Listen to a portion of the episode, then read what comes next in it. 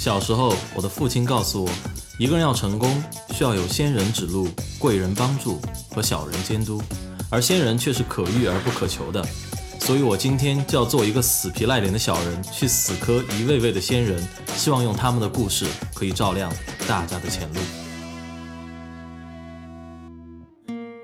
大家好，欢迎来到我们每周一期的学霸百宝箱，我是主持人杨哲。我们本期的嘉宾依旧是来自 UC 伯克利分校的文航。在这里先发布一个剧透警告：还没有收听第十二期上集节目的听众，请出门下楼，上集节目可以很轻松的找到。好了。文航在上期对美国大学的生活、社交和文化，以及对留美工作及创业的看法，给出了我们很多少有耳闻的见解。那么，作为一位体会过中美两套教育体系的过来人，作为一个在风口行业游刃有余的精英，在这一期的节目里，他又能带给我们什么呢？让我们现在就继续文航的故事。听文航说了这么多，其实我们的听众应该对以后我们的这个行业发展的一个风口，或者我们行行业发展的一个动向，有一个基本的了解的。那么我们现在说了，你当时为什么要从美国回来啊？就是应该是刚回来不久，对吧？两周，两周啊，刚回来不久，你为什么要从美国回来？让我问一问，当时你高中毕业为什么要去美国啊？呃，因为当时就说高中的时候还是觉，主要是这样的。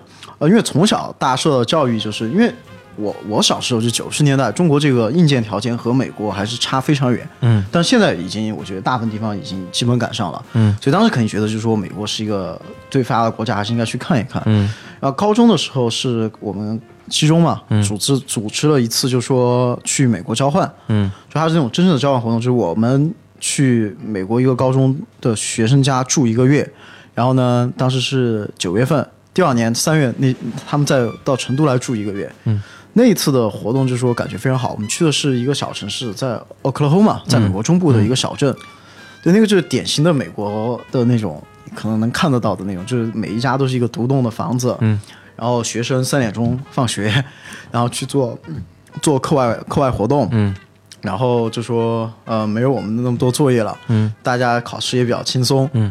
然后就说大家关系也非常好，嗯，每家每户都不锁门，这种，这完全是那种理想中的那种，就是就是理想国度的，对，就是感觉跟描述上的是一样的嘛。哎，当时夜不闭户，路不拾遗这种感觉，对，有点。但后来发现那也只是在美国小城市才有，大农村才有嘛，对，大农村才有。然后呃，所以当时就说。就是很新鲜嘛，这种这种这种那种呃体制。对，对于一个从中国一路成长起来的小孩来讲，对吧？就这种体制对观念的冲击其实蛮大。对，当时去看就觉得开眼界了嘛。啊，对对对。所以说决定就是说，反正哦，觉得你去美国读书应该不是一个差的选择嘛。嗯。然后所以说就去，反正就当时就就决定出国，然后就开始考试。嗯。然后，嗯，其实后来就呃。就说反正是和中国有一些不一样的地方，就因为中国就说你读大学之后，嗯，还是延续了就说高中的那个教育模式，大部分大学，就说你要应试，你要考微积分，如果你丢理科的话，就是考搞微积分，考数理分析，就还是要做很多的题，嗯，然后呢，这种其实你高中都经历过了，嗯，就说美国想就是说想经历一点不一样的东西，所以当时就去了，嗯。那你当时就是说出国之前，你准备托福这样的考试，或者应该你是考过 SAT 的，对不对？对，SAT、托福还有 AP 嘛？现在可能大家会考 AP。你准备这些花了多长时间？呃，我大概是正式准备应该算是高二开始吧。嗯。呃，托福其实比较简单，托福其实就是在新东方上课嘛，当时。然后我是大概集中准备了三周去考，嗯，就说托福还是比较简单的，SAT 准备的时间稍微长一点，大概好几个月，嗯。嗯，就说呃，我的体会是，就说呃，如果你的英语基础比较好，这个实际上你是可以就说边上课边那个准备的，嗯，如果你的英语基础稍微没有达到，特别 SAT 对阅读的要求量非常高，嗯，呃，那个我觉得你还是应该就说脱产准备，嗯，因为现在说这个竞争这么激烈啊。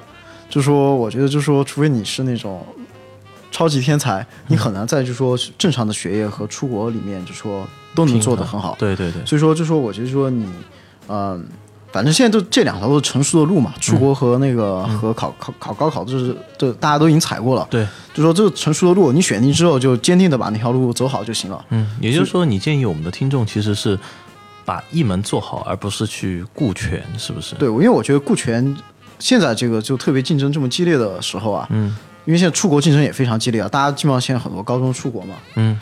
就说你顾全很可能就导致两边都只是做的一般。嗯，就比如你本来成绩很好的，因为你搞搞两边，你可能成绩就在成绩下在这边是中游，你那边也没有搞得特别好，好那最后你两边都是中游，嗯。这个你还不如把一边做得很好。因为现在出国也没什没什么风险了，嗯，就说就说所有的模式，嗯，所有的就说所有的模式，所有的坑，都成熟了。对对对，大家都大家都踩过了，嗯，就是像我我我我那几届就还要早一些的时候，嗯，比较特别程度比较少一少一些的人高中出国，大家不知道这个有什么风险，哎，万一我全部被拒了怎么办？对，就说所以大家可能还是得搞高考，嗯，现在就说就要模式化了，嗯，就说而且美国那么多学校，对对对。你，基本上就说你的这个成绩，这个你你那套模板拿上去，你的成绩，你做过的活动，拿过的奖，基本上就说大部分有一个大概率的事件，你可以被哪个档次的学校录取，嗯。这个基本上是一个大概率事件。嗯所以说，而且现在签证也这么好签，嗯，哎，那我从你刚才听的那句话里说出来，就是说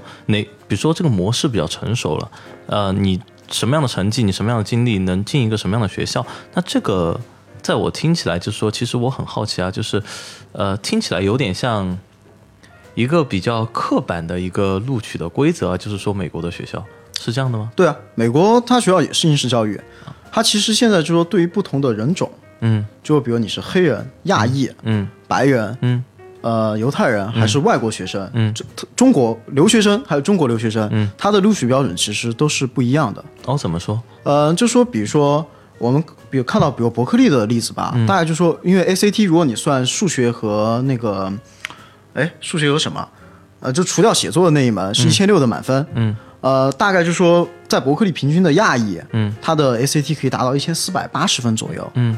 他录取的非非洲裔大概就是一千二百分。啊。所以如果你是一个黑人，你大概考到一千四百分，在就算高分了。嗯。因为你录取的时候你是要报你的那个报你的种种种种族的，啊。你可以不报，对，但就是如果你选择报，他会他说他不看，但实际上有一些潜规则在里面。对对对，那对于中国留学生又是另外一个录取规则。嗯，那这些录取规则在行业里面的老司机、一些比较靠谱的留学中介他们是清楚的。嗯他这个有些学校每年可能会变一下，嗯但它还是一种就是说应试教育。嗯比如说就说你 SAT 要考多少，嗯做过哪些活动，嗯这些其实就说在美国的话，你从高一开始，美国的高一相当于我们的初三，因为他高中是四年，嗯不管是公立学校还是私立学校，都会有留留学顾问就可以帮你规划，而且你可以在外面去请留学顾问。嗯，这个留学顾问的意义就在于他非常清楚这些学校的录取规则，嗯，他知道这些学学校喜欢招什么样的学生，嗯，所以他会指导你去做，嗯，就变成这个学校招生的这个模板，啊，这样你去投，那么你就有一个更大的概率，啊。但不是保证录取了。嗯，就说就说不像就是说，如果你只看分数，就说让你取胜的概率稍微大一点，稍微大一点，但是它就说也就是一个就说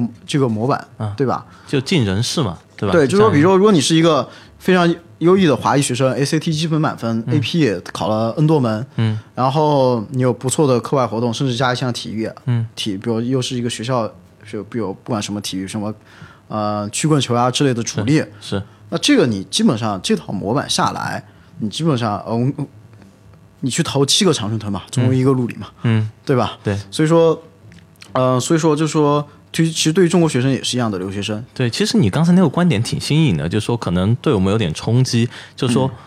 其实美国也是个应试的应试教育的感觉，特别是大学录取，就说我有一套模板，就比如说可能要求是不是成绩首先的，对吧？对。那么第二个可能要有一些社会经历，比如说一些 social work，我们的一些社工或者一些这个志愿服务的这种经历在里面，对。不对？甚至说你最好体育方面也有点特长。那么也就是说，其实美国学校跟中国学校差不多，就是比如说中国大学最主要看的是你的高考分数，对美国学校是再加一点嘛。对对对对，但是这些加的这些其实也是有个标准的，对不对？对。所以刚才文航的意思就是说，在这一点上面，其实美国也是一个呃，在某种程度上的应试教育，只是在面子上做的比较好看。对，因为它这是有深层原因的啊就说它的几个常春藤的名校，就最早的那个学校 Harvard Yale，、它嗯实际上是说当时是美国上层办的嘛，对吧？就说那群那边英国过来的人，他实际上是社会的上层。他办学校的最初目的是为了为了让他们的上层上层的这个子弟也能够得到再教育，嗯所以说他会就说是设一些，就说，但他又不能完全这么做，他还是要给、给你社会下层的人提供一个这个晋升的这个通道道，啊，就说这叫 social class 嘛，对嗯吧？所以说它设置的这个这些要求，就说比如说这些课外活动嗯呀、体育这些，实际上就说是最早就是说是只有上层的人才会。他才有这个精力和时间去做，因为你就说中层和下层的你没有这个机会，所以它的门槛是设的比较偏好他们的。然后你如果你是一个中产阶级或下层的人，你特别优秀，就让你进来，对他是这个目的。对，然后呢，就说呃，当然，既然这个它毕竟也是个学校嘛，面向公、公众的学校，它呢这个标准一旦被大家摸透了之后，你的中产，就是说社会的主流人群，中产和下中，特别是中产，他会去模，他会去照这个做，对，所以呢，他又会去不断的微调自己的这个录取机制，嗯，所以它其实是这么一个就说过程，它其实还是一种应试教育，只是它的这个模板不一样。嗯。啊，那其实我在那个文航刚才介绍中，其实我学习到不少新的东西啊，就是包括这个在美国申请学校这一点，而且你刚才提出那个观点，就是美国其实大学录取也是一种程度上的应试教育，绝对是我在近些年来提到的，我觉得最新而且最有意思的一个观点。那么其实你刚才说到了三个方面，就是在这个录取标准里面，一个是成绩，那么另外一个可能是一些社会活动，那么第三个包括体育。那么我很好奇，还有一个是你的这个就家庭嘛，如果你是比如说你的父母是比如 Harvard 校友，啊你被哈佛录取的概率会极大提高。OK，那么这个这个这个这个就是我们说的，这个就是你当时你投胎的时候，对吧？选爸妈的时候好好选，但这个其实我们控制不了，对吧？对对对所以说这个我们一个不可控因素啊，我们说三个可控的，包括体育。那么我看你文航就面对面坐着，我们听众可能不知道，但我觉得你身体应该还蛮壮的。你当时这个呃，包括初高中甚至大学的时候，你有做一些什么样的运动吗？呃，当时我做运动并不是为了申请学校，就说因为你如果就说做运动要做得来申请学校，你一定是要做的，就说做的非常好，比如国家一二级运动员这些，你要拿到这些一一些实际的，就说实际的，就说这些证明嘛，这个才能帮助你申请学校。我我当时做运动就完全是为了自己的爱好和就说爱好和身体，你又做了些啥？我就比较喜欢踢球和骑自行车。踢球、足球吗？足球啊嗯，还有自行车嘛，就说这个还呃包括打篮球也打嘛，这个在中学里面都应该是比较普遍的。嗯然后就说身体好还是挺重要的，我觉得。啊，这点能展开说一说吗？就是说，比如说你在，因为毕竟初高中嘛，嗯，但学习压力还是很大的，你哪儿找到时间去做这些事情呢？而且你说这些东西很重要，你为什么觉得它对你来说很重要？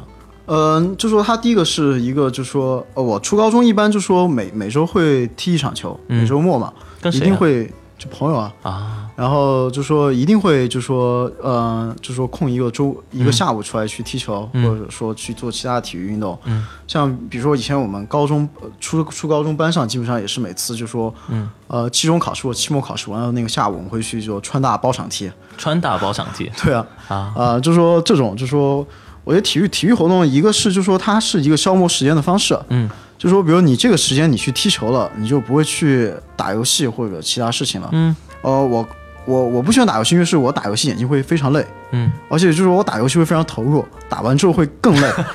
就说呃这这这这个是就我我不反对那种，我就我比较喜欢，就说因为你需要休息嘛，嗯但我希望就说是一个就说你做完这件事情之后，你会感觉更轻松的一个就说方式。呃，我觉得呃，我觉得就说。呃，运动和旅游都属于都属于这种，对。因为就说你运动的时候，比如你即使跑步、骑车或者踢球，你脑袋里不会想其他东西。嗯，后来我滑雪更是这种感觉，你脑袋里面就是想的，就是说，就顺着你的自，就说那个，就说呃直觉来走，对对对，就你不会去思考到其他，就说多余的东西。呃，这个你完了之后，身体会很累，但是心里会非常轻松。嗯，但如果我看书或者打游戏，就看完之后，我就说如果连续就比如做晚上七八个小时这么搞，我会非常累第二天，嗯。因为你会一直在想，就说最优秀的策略怎么。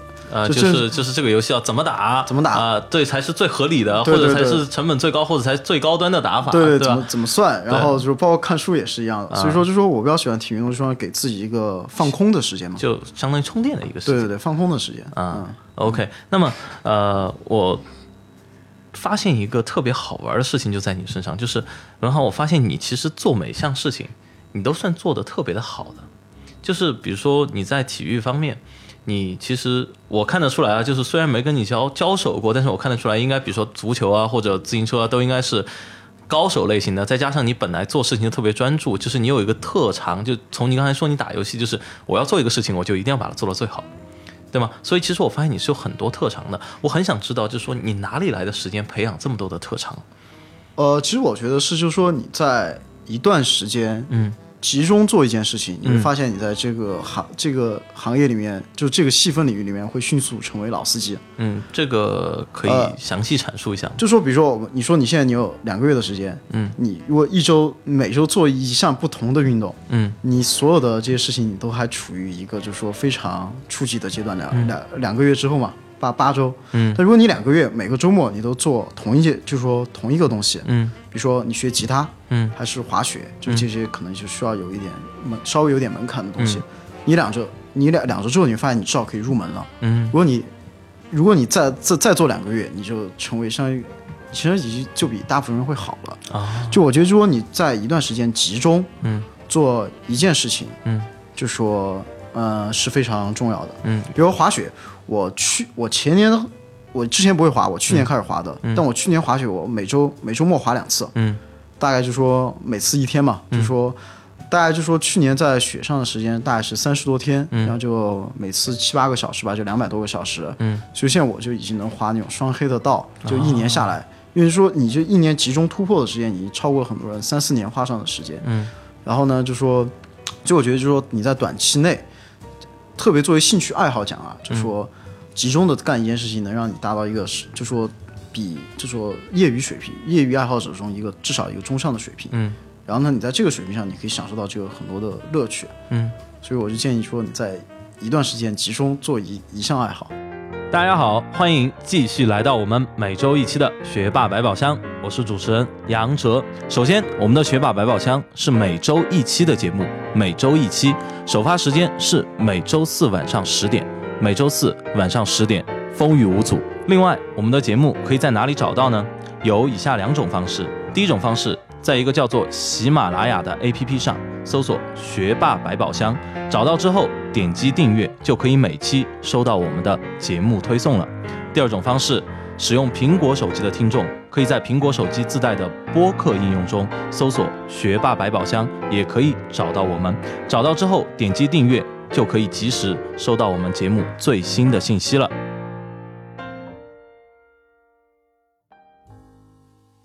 但其实这样一个道理，呃，我觉得我们听众会不会好奇，就是说这样一个道理能不能移植到，比如说我们现在听众的学习上面，包括初中和高中的学习上面？就比如说我现在如果有一科我不太好，或者说我想集中突破哪一科，是不是也可以采取同样的方式呢？呃，我觉得理论上是的，但也要讲方法吧。嗯，怎么怎么说？这个具体学习方法我还真的有点不知道，因为我以前就是做做题嘛。但我所以觉得你是属于天赋型的但我觉得肯定是有，肯定是要你要总结这个，就说总结这个方法，就是它的内在的联系。现在我反思一下，嗯，就说因为我以前是高中做，就说我高中还是还是属于题海型的人嘛，你还是属于题海型的我我还是属于题海型的，就还是比较累一点。嗯就说比如我做数学，我反正先先搞一本参考书嘛，啊搞竞赛也是先搞参考书嘛。嗯，但后来发现一些我们我们班以前有个人特别牛啊，他就一直没来上课，就搞计算机竞赛。嗯，后来决定搞数学竞赛，搞了一个月就拿一等奖了。就说就不是坐你旁边的那个不不是不不是，他就他他他他都不在班上上课。啊，其实他就是有一个方法论，我觉得，就说你先看一些，就说大，就说大体的联系，比如说这个定律和那个定律之间的联系，然后你有一个方法能把它们都串联起来，这样你能从一个更 high level 的角度来看这个题，你看就就能知道它考什么。也就是说，先从上帝视角，天上看一看这个东西到底是啥，然后看完了看看各个城市之间到底是什么联系，就像从那个太空中看地球一样。看完之后，我再到地球上来，是这对对对，样一个意思。就是比如如果你看了这个东西，你就非常。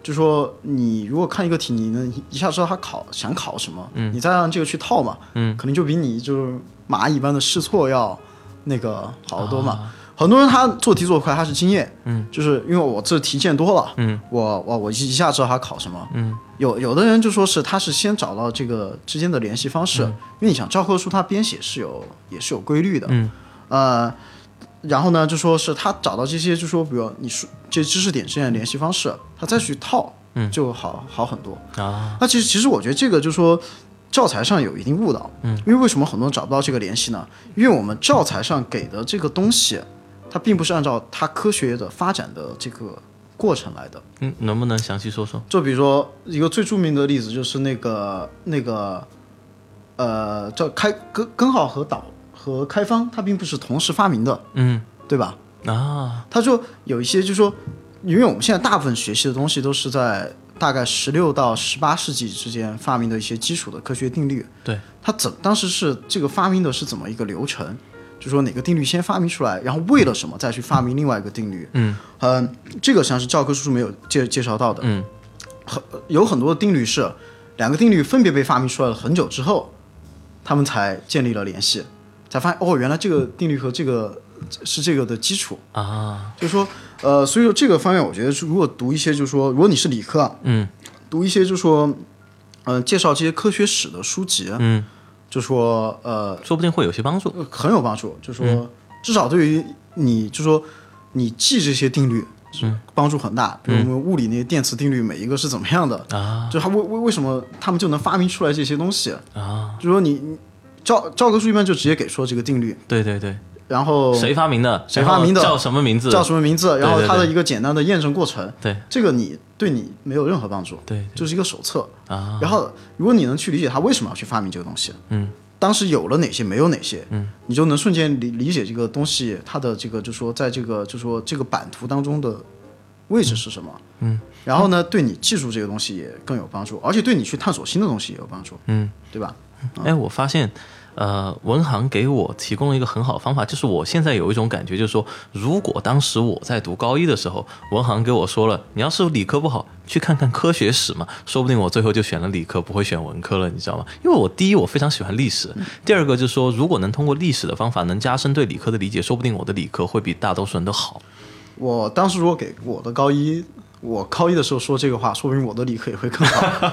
嗯，对，所以我现在就比较注重这个，就说这个这这层东西啊，比如我现在创业，嗯。就会更我会更重的看一下，就这个全局，嗯。就说这个产业链里面，就说现在有哪些环节，嗯。哪些环节是我可以，哪些环节是既得利益者，嗯。哪些环节我是搞得动的，能把他们给 disrupt 掉，嗯。把这个利益拿到我这儿来，嗯。哪些东西我是哪些产业哪个环节我是要去联合的，嗯，就说我会更更更多的看这个整个的产业，就说这个产业链上的这个布局嘛，嗯。就说而不是先看一个全局，再去看一个微观，嗯，微观怎么我发现文行的思路真的是特别的好，就是不仅是缜密，而且在一个呃流动性的贯穿上面和一个发展的眼光上面，我觉得是非常的非常的好的。那么我就这里我就有个问题，就是说这样的眼光你是怎么养成的？就是说。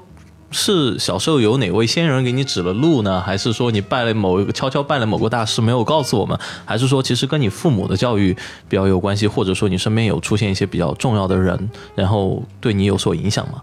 呃，我觉得其实就说这个最大的原因啊，还是因为自己踩了很多坑，嗯，所以现在知道了。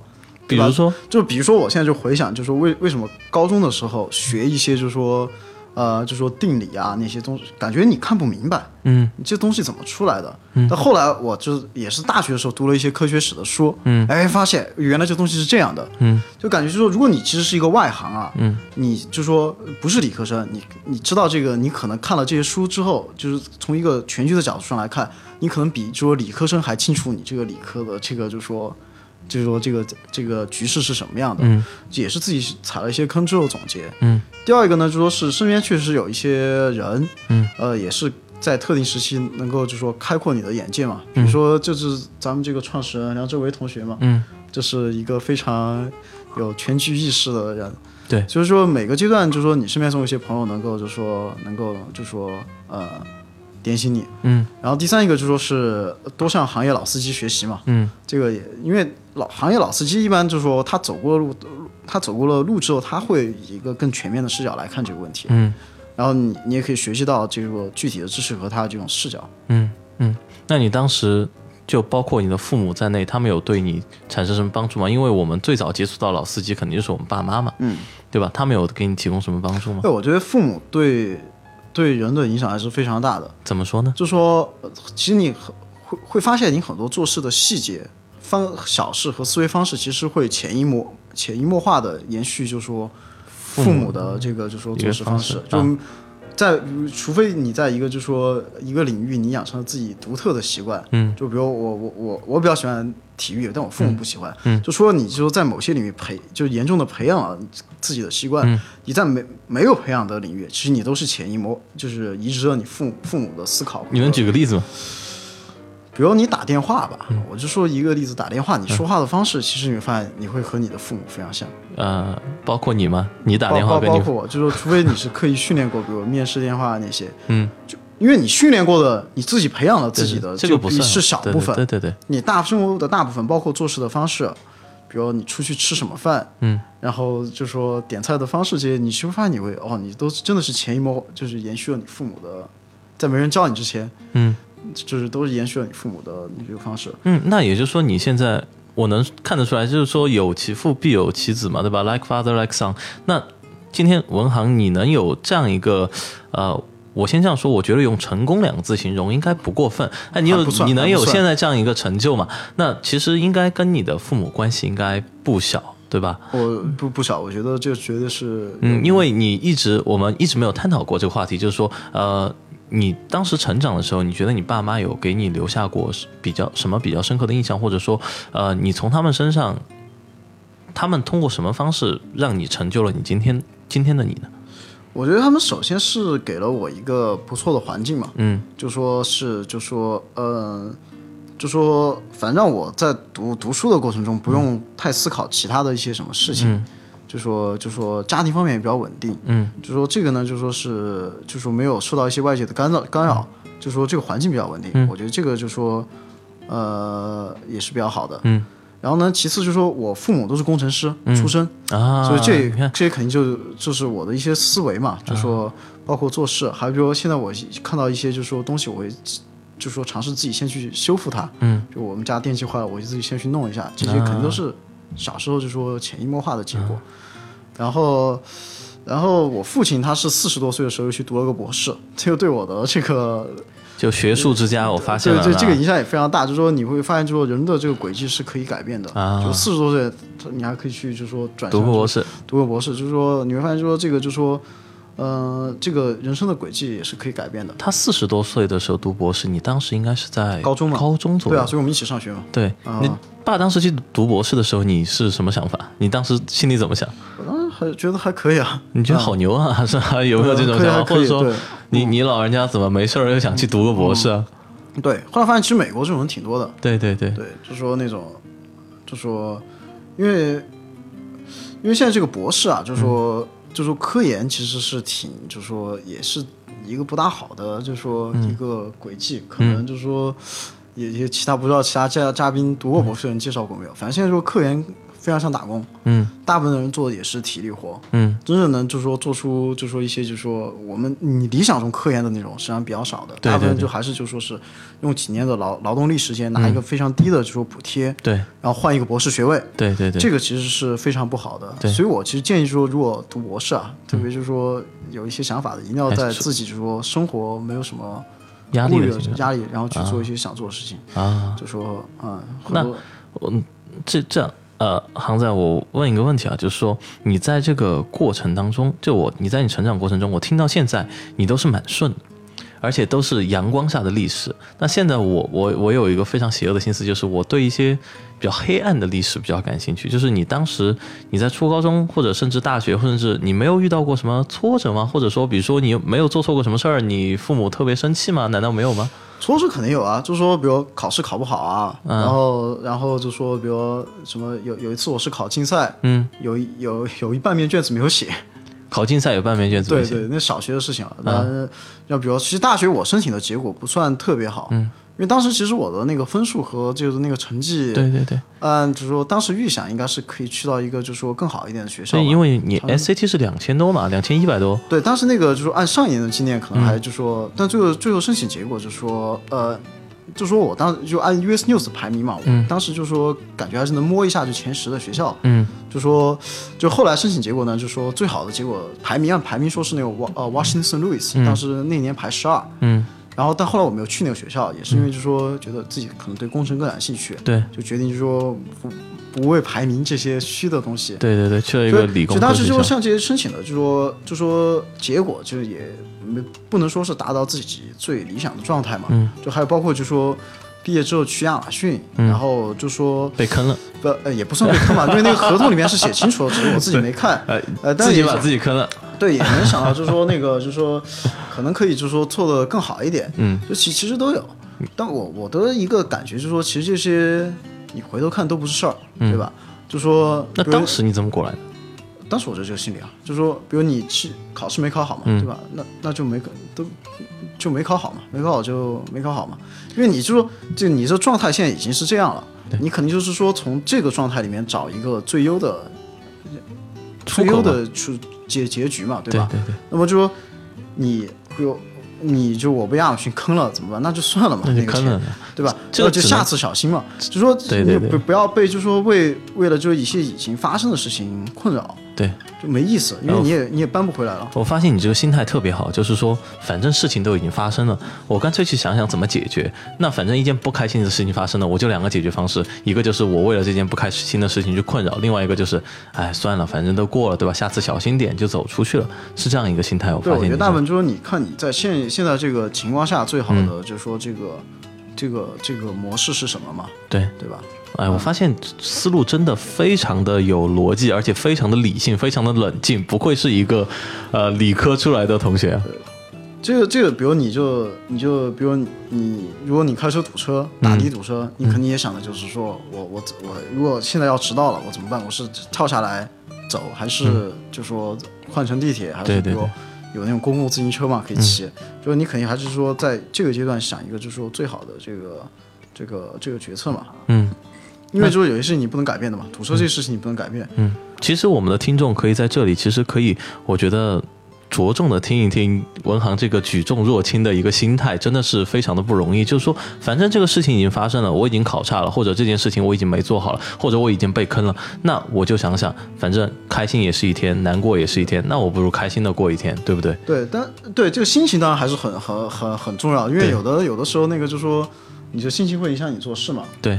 然后这个就话话说回来，你一定要有一个排解的方式。对，我排解方式就是呃做运动，做运动。对骑车啊、打踢球这些，啊，就不让你放空嘛。嗯。就说这样你会发现，就是说一般来说，这个所有的心情都是随时间而那个，嗯，比如你可能今天你比如你就拿你可能就说考差了，考嗯差你很伤心，那你过两天就算了。啊那你只要说这两天你能排解过来就行了。啊，那其实发现体育除了强身健体之外，另外也是一个非常好的发泄方式嘛。对啊，对啊，我有个朋友就特别喜欢吃海底捞，就说就他的发泄方式是吃吃海底捞，对啊，他说没有什么事情不是几顿火锅能解决不能解决的，啊，这个当然也是一个很好的心态。那你这个同学是不是很胖啊？还好吧，还好啊，他其实年年长我很多啊。啊，年长你很多啊啊，属于这样的同学。好，呃，那么好，文航，听你呃听到现在，就是说我们的节目的时间也就差不多了。虽然我自己还有些意犹未尽，但我下来还可以跟你交流哈。那我们听众朋友最后呃，他们肯定还想听你再跟他们再简单的说几句。那你还有没有什么一些话想跟我们的听众分享的呢？呃，就是总结一下吧，反正我觉得，呃，最重要的事情就是说，还是就是说把每一件事情做好，嗯而且做认真。嗯然后呢，这个时候跳出来多看一看全局，找老司机带带路，嗯，这样你又能找到一个比较就是说呃优化的路线。嗯然后呢，不要受到一些就是说呃传统思维上一些就是说思的误导，你要多想一想，就是说这个为什么？比如为什么美国它这个素质教育啊，中国就是应试教育啊？其实你跳出来一看，本质上也是一样的。嗯，就说那还有就是说职业上的选择也是一样的。嗯，就为什么投行好，为什么编程好？那么这个东西到底是不是要有一个自己的判断？嗯。这些都是比较重要的。嗯，好，那么谢谢文航今天能来到我们的节目，我们今天的内容到这里就全部结束了。那么感谢大家来到我们的学霸百宝箱，我们下周四晚上十点不见不散。那么再次感谢文航，谢谢。大家好，这里是学霸百宝箱。大家如果想更及时的收到我们节目的信息，请关注我们的微信公众号“露露小讲堂”。那么关注的方式有以下两种：首先，微信端口进入的听众可以长按屏幕下方的二维码，点击识别，再点击关注就可以了。那么其他听众呢，可以在微信里搜索露露小讲堂，梅花鹿的鹿，露露小讲堂，就可以顺利关注了。另外，如果大家喜欢我们的节目，请把我们的节目告诉您的一两位朋友吧。不管他是一位几岁或者十几岁的学生，还是一位初入大学的青年，又或是已为人父母的家长，您的一次分享可能会让一位高压下的同学少爬几座大山，可能会为一位久久迷茫的大学生指明一条出路，也可能让一位操劳的母亲少几个难眠的夜晚，少几缕揪心的白发。